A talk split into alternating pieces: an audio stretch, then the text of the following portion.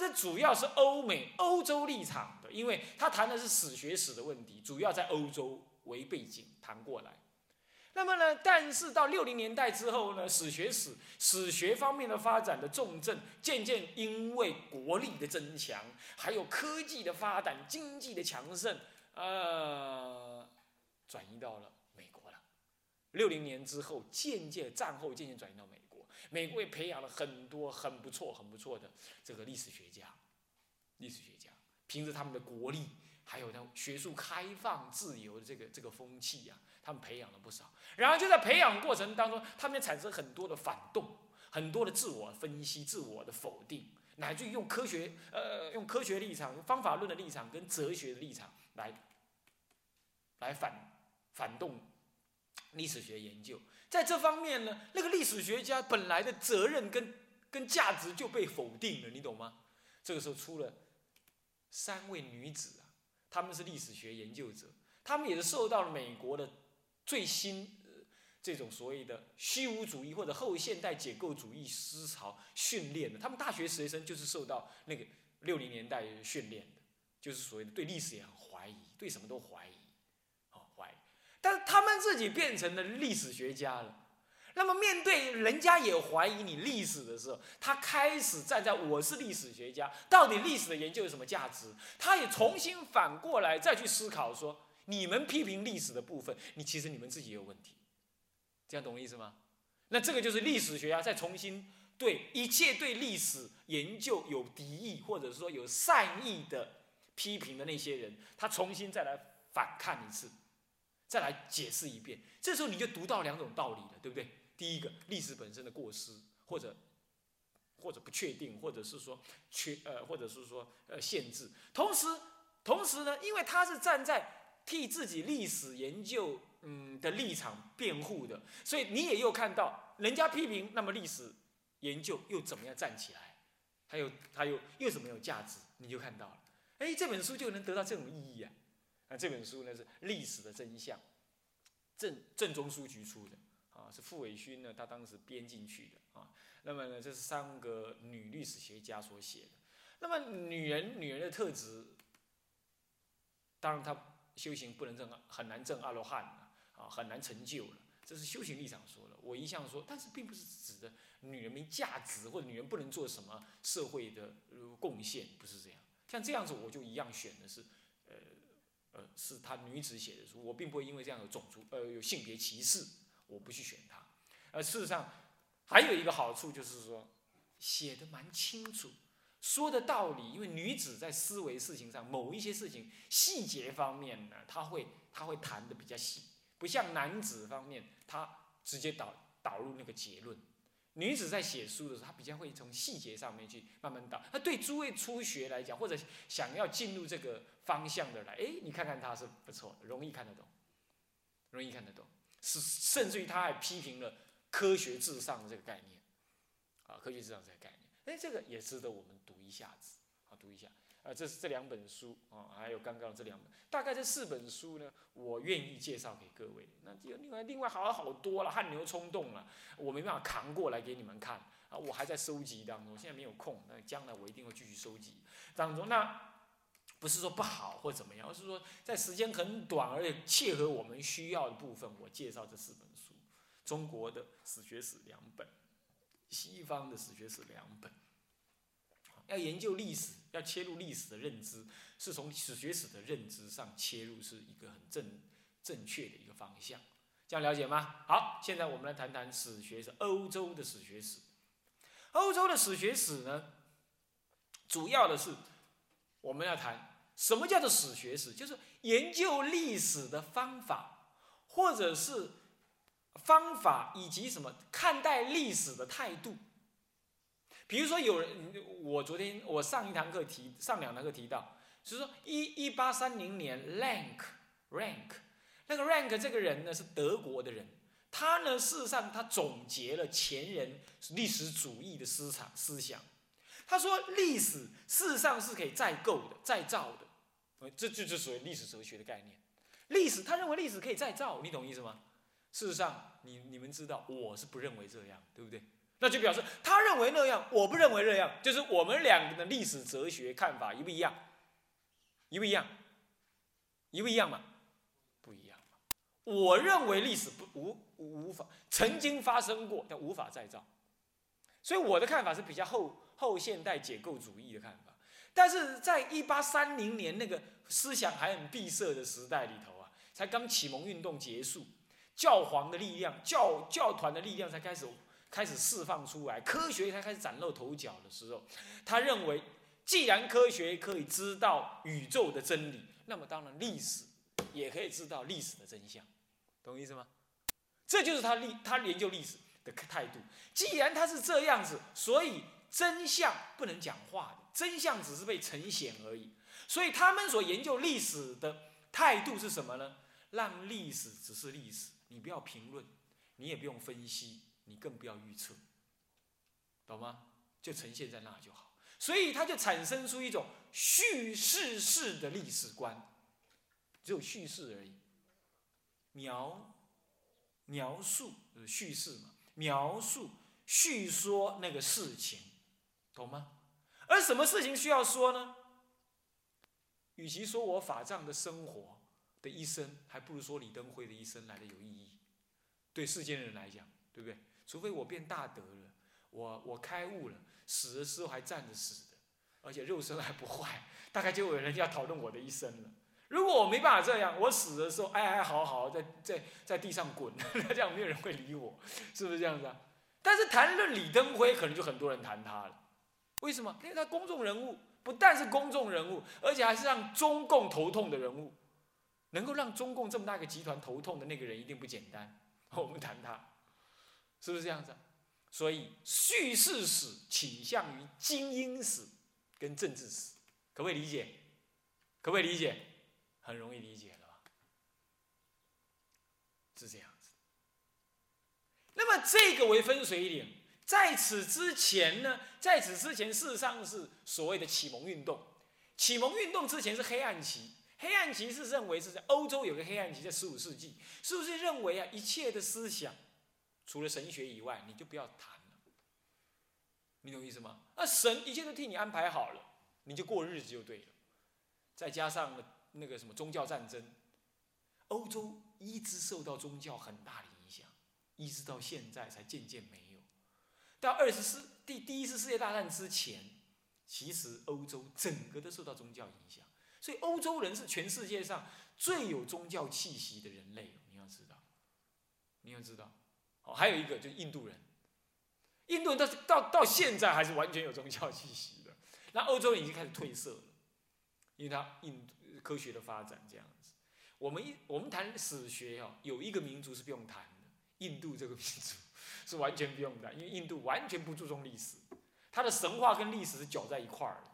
他们大概约略好像这样就可以了，你懂吗？过去就让它过去，不用谈它，啊，是这样。但是印度就是这个心情啊。好，那我们谈回来。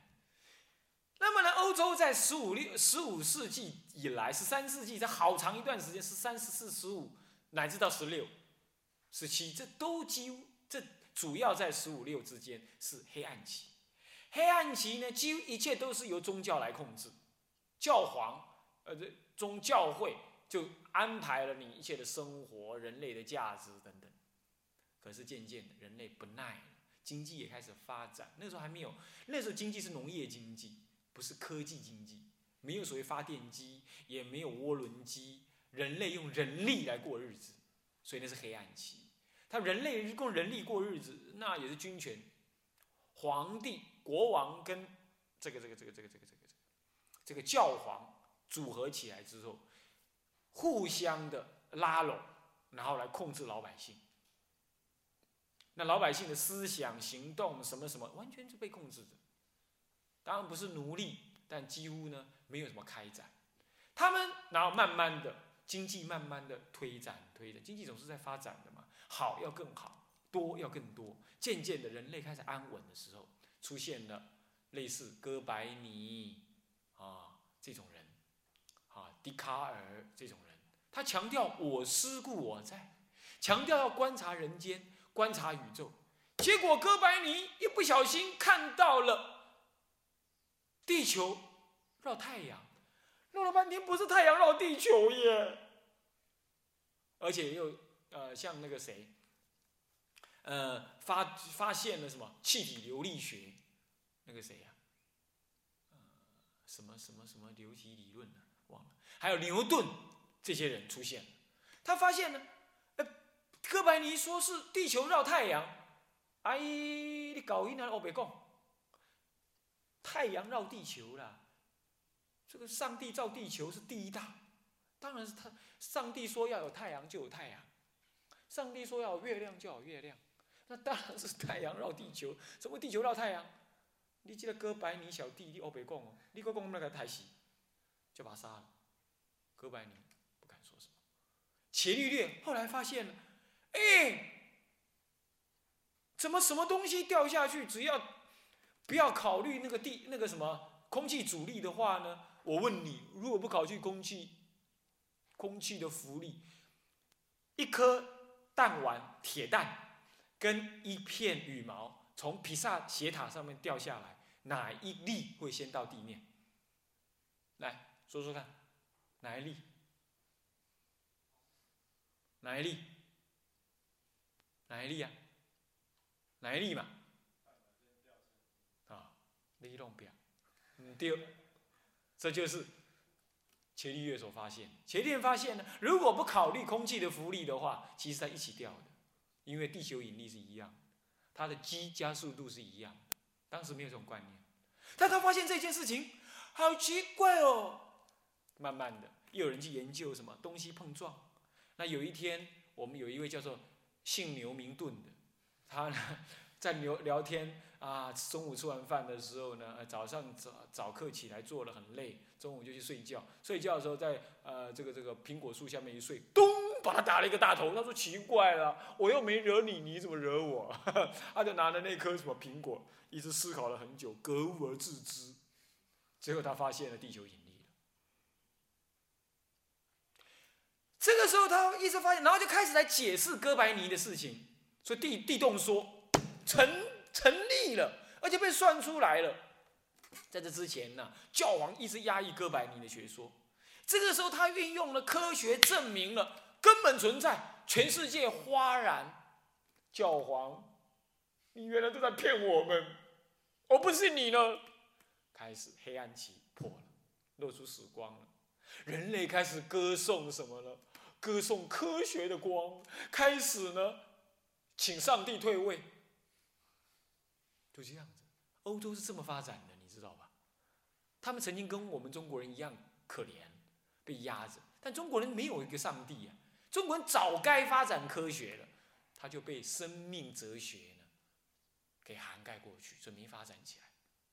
一直到十九世纪，人家的船坚大炮才把你打开，还不打醒。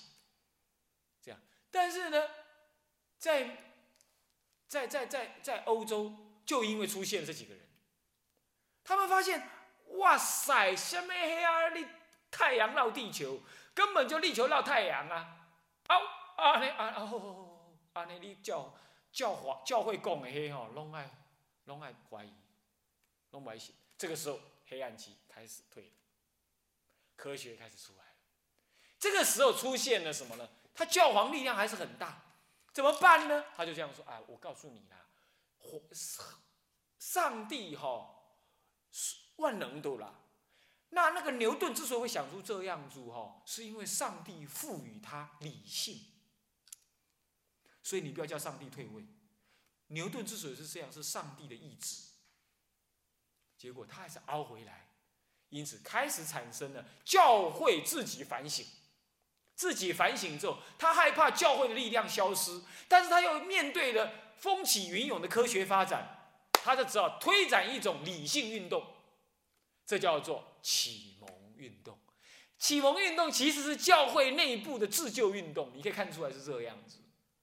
但是号称启蒙，还是在教会的思想底下，还在上帝的思想底下启蒙的。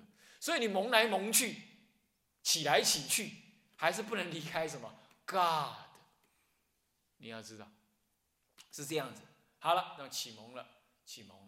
启蒙到从十六、十七开始就启蒙，所以开始发展艺术、发展科学，他认为这是上帝容许的。刚开始教皇教会不容许你搞这些，现在容许了，也赞叹哥白尼了。哥白尼死亡两百年之后才把他平反的，好可怜哦。哎，研究科学会搞成这样，你看，这中国不绝对不这样，天高皇帝远，爱我怎么说就怎么说，就是顶多被骂一骂而已，对不对？是不是啊？被儒家骂一骂而已，不会惹到杀身之祸，是不是？但是在欧洲竟然会这样干的，你看看，好有意思哦。好了，那么这这这这这这这事情就过去了啊。好，启蒙事件来了，黑暗世界过去，启蒙世启蒙世纪就出现了。启蒙世纪出现的时候呢，大家一直在启蒙，一直在用理性思考，理性主义就抬头。可是理性主义抬头还没有太大的力量，理性主义慢慢抬头，开始科学的研究被容许，科学研究越来越多，最主要研究就是。牛顿力学一直被运用，涡轮机被发展。涡轮机一发展之后呢，涡轮的力量产生了火车，火车制造之后就增加了货物的流通，货物的流通产生经济的发展，经济的发展倒过来让老百姓更有钱，让老百姓更有钱，老百姓更有时间做科学研究，越来越研究就越创造出汽车种种，还有生产方法、生产工具开始改变，生产工具改变了之后，人类就开始越来越有好用的东西，越来越能够安稳的。生活越来越能够面对大自然的困难，能够有余韵余力来思考。这个时候，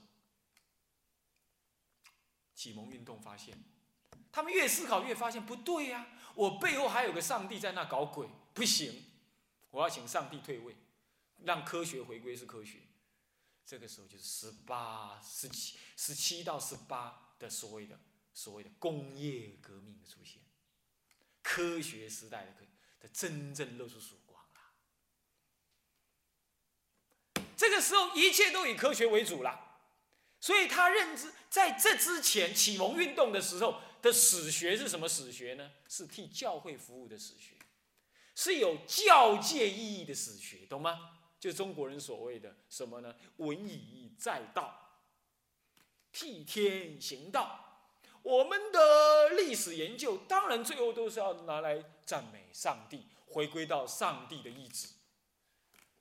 这在之前，第一中呃欧洲的史学在所谓的十七世纪启蒙运动乃至启蒙运动的初期之前的，有一大段时间是所谓的神学的史学观的。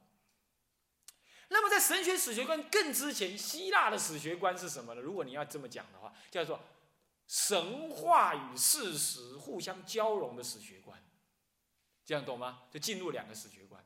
那么到了启蒙运动后期，开始产生了什么？产生了历史主义。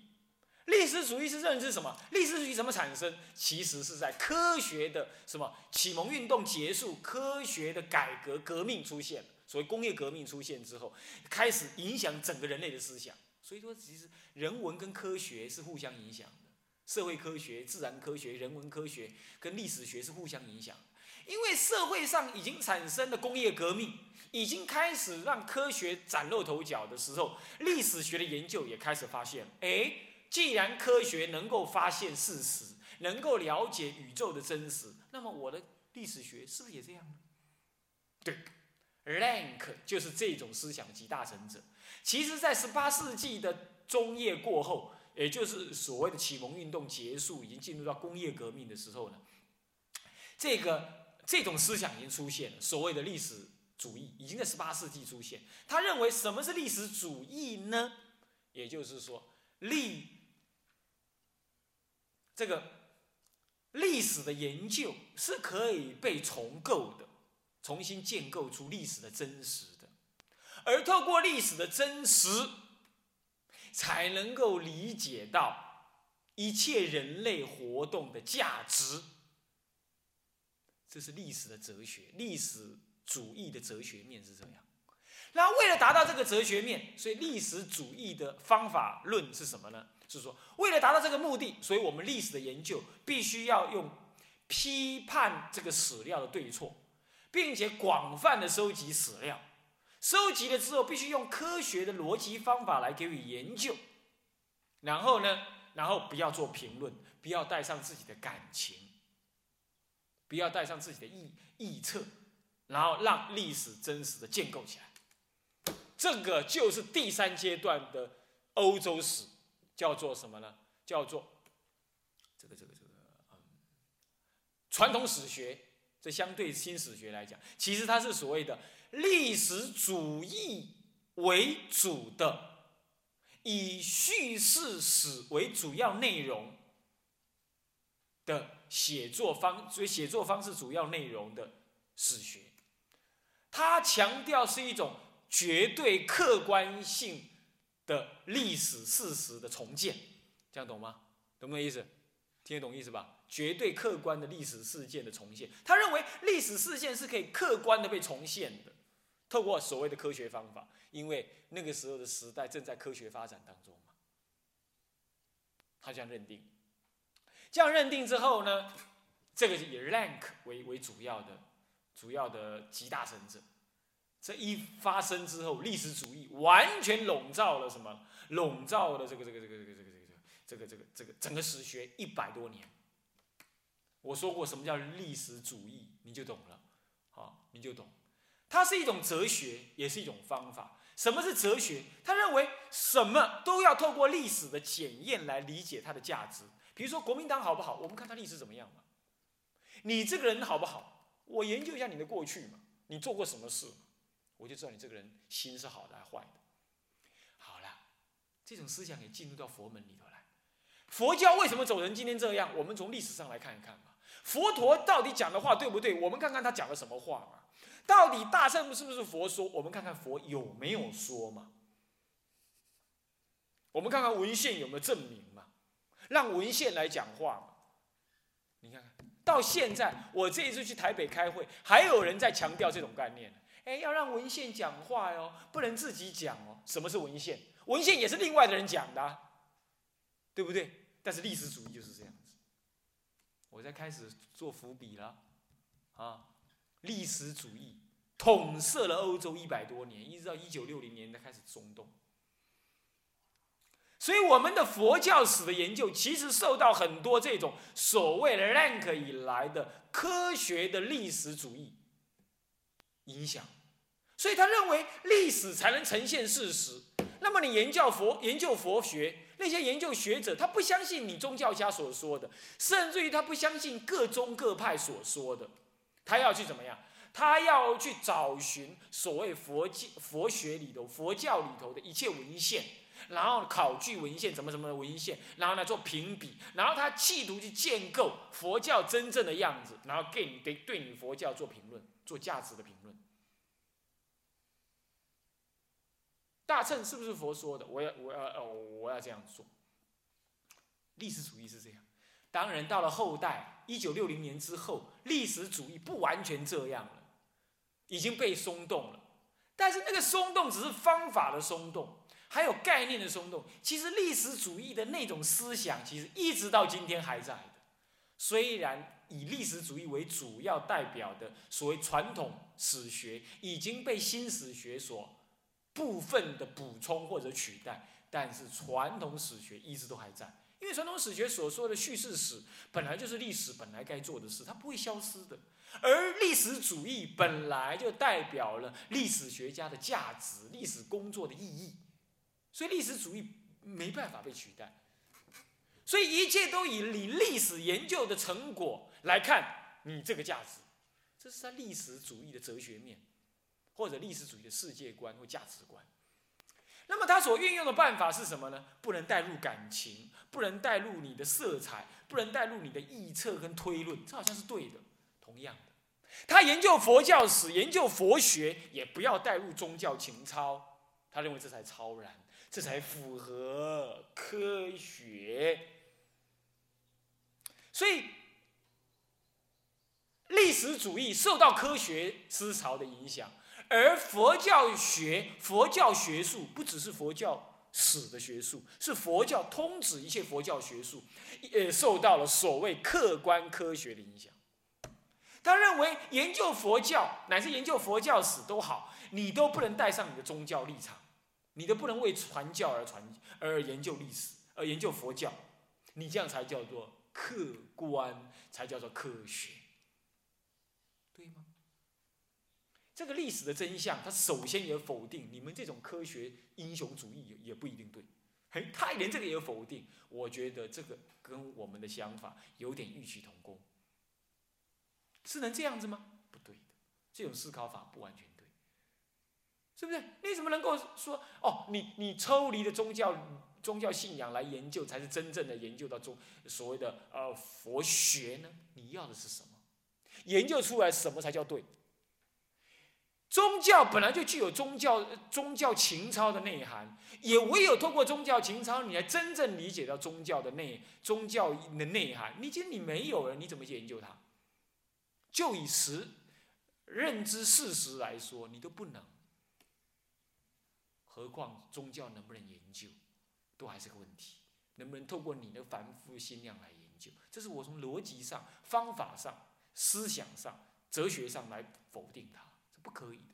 然而，这种历史主义一直存在，存在多久呢？从 Rank 之后一直存在到一九六零年，不，存在到今天。